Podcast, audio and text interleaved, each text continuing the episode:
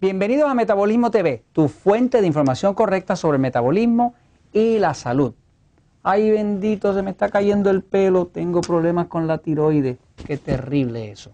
Yo soy Frank Suárez, especialista en obesidad y metabolismo. Bueno, tenemos una amiga que nos comenta en Metabolismo TV, y esto es algo que vemos a menudo, que nos comenta que está padeciendo de un problema de tiroides.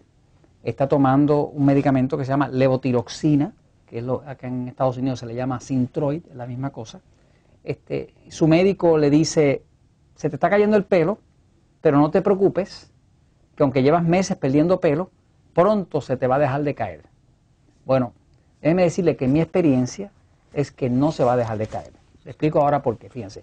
La amiga se llama Marta Jiménez y nos escribe así, dice, hola, tengo hipotiroidismo, estoy tomando levotiroxin, tengo algunos meses tomándola, pero mi cabello se sigue cayendo, y eso es así.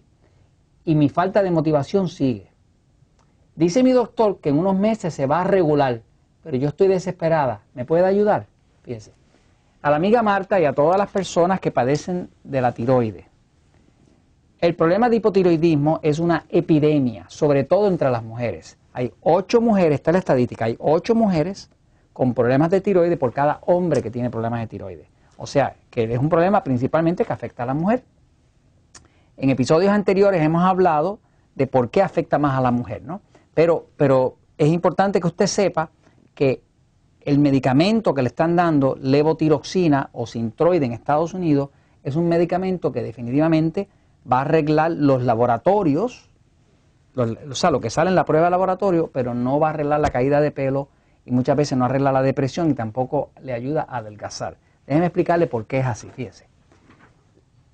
El problema de la tiroides, cuando la medicina lo trata, eh, pues lo que nosotros hemos visto después de muchos años de trabajar con personas que tienen problemas de sobrepeso es el, el hipotiroidismo. Hipotiroidismo tiene que ver con la glándula tiroide. La glándula tiroide está aquí.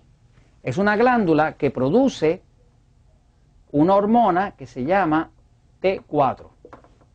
Y esa hormona T4, el cuerpo la convierte luego en hormona T3. La T4 se llama T4 porque tiene cuatro átomos de yodo que están unidos así por un aminoácido que se llama tirosina y se llama T4 porque tiene cuatro átomos.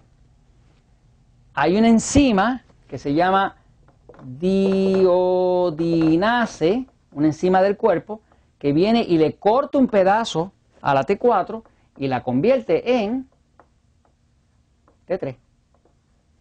O sea, tenía tres átomos de yodo y ahora tiene tres. La T4 es una hormona inactiva, es una hormona de almacenamiento, es una hormona que produce la tiroides, pero que no es una hormona que le haga adelgazar, que le haga crecer el pelo. O sea que si usted le pone a su cuerpo T4, pues la T4 no es la hormona activa, es una hormona que pudiera ser activa. Pudiera ser activa si su cuerpo tiene la enzima diodinase que la convierte de T4 a T3. ¿Qué pasa? El levotiroxin, el Synthroid, estos son medicamentos sintéticos que hace la farmacéutica, medicamentos para la tiroides, lo único que son es hormona T4, no son T3. Y el médico se lo da a la persona que tiene hipotiroidismo bajo la esperanza de que al darle la T4, el cuerpo de alguna forma produzca la enzima diodinase y la convierta en T3, que es la hormona activa.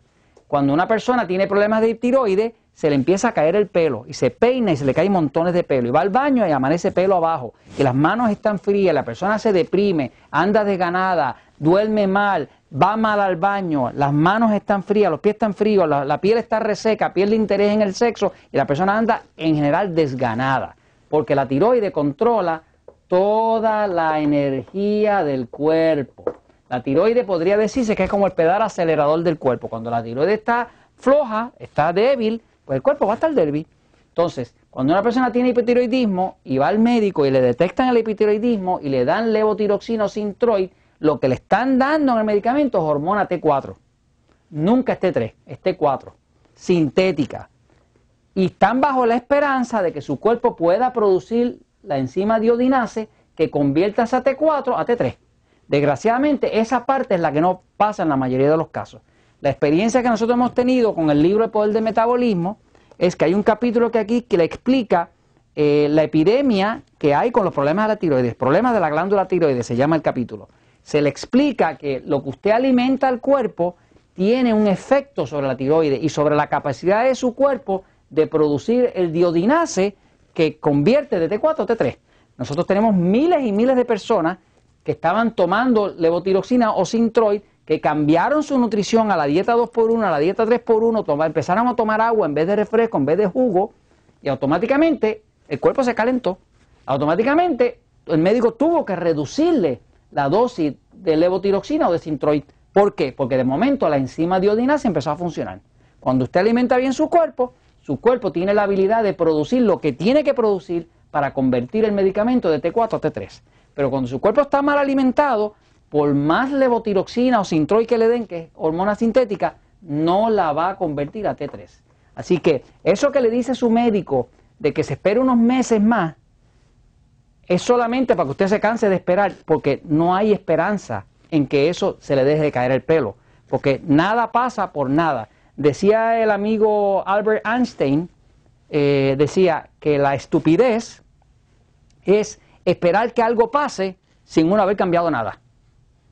Y a mí estoy muy de acuerdo con esa definición de estupidez. O sea, no se puede esperar que se le deje de caer el pelo a una persona con problemas de hipotiroidismo si no ha cambiado nada. Si no ha cambiado la nutrición, si no ha cambiado la hidratación, si no ha cambiado la deficiencia de vitamina, no hay forma de que el cuerpo produzca la diodinase para convertir de T4 a T3. Y esto se lo comento porque la verdad siempre triunfa.